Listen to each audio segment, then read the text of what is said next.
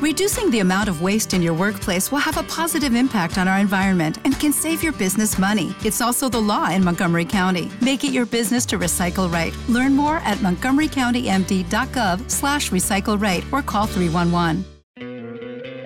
¿No te encantaría tener 100 dólares extra en tu bolsillo? Haz que un experto bilingüe de TurboTax declare tus impuestos para el 31 de marzo y obtén 100 dólares de vuelta al instante.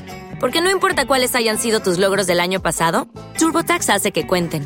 Obtén 100 dólares de vuelta y tus impuestos con 100% de precisión, solo con Intuit TurboTax. Debes declarar para el 31 de marzo. Crédito solo aplicable al costo de la presentación federal con TurboTax Full Service. Oferta sujeta a cambios o cancelación en cualquier momento. Así sucede con Felipe González. Yo soy Felipe González. Aquí están las noticias.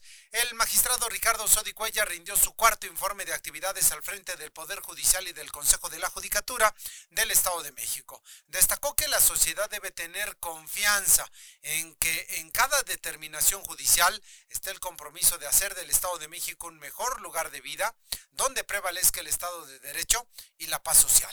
La profesionalización de los juzgadores es una de las tareas que fortalecen y modernizan el trabajo del Poder Judicial. Así lo consideró el vice vicepresidente de la Junta de Coordinación Política de la Cámara de Diputados del Estado de México, el diputado de Morena, Maurilio Hernández González. En el marco de este cuarto informe de labores del presidente del Poder Judicial, integrantes del colectivo Asvalermi Libertad se manifestaron sobre la avenida de Nicolás Bravo e Independencia para solicitar un acercamiento tanto con el presidente del Poder Judicial Estatal Ricardo Sodi como con la gobernadora del estado, Delfina Gómez, que asistió al acto.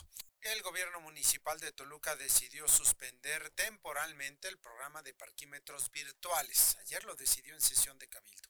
Además, el presidente municipal de Toluca, Juan Maxi Senaime, informó que como hay una acción penal en contra de la exdirectora de Seguridad Pública del Ayuntamiento de Toluca, Glaed Salgado, pues desde luego que no había cabeza de la Policía Municipal. El nuevo director de la Policía de Toluca es Eduardo González.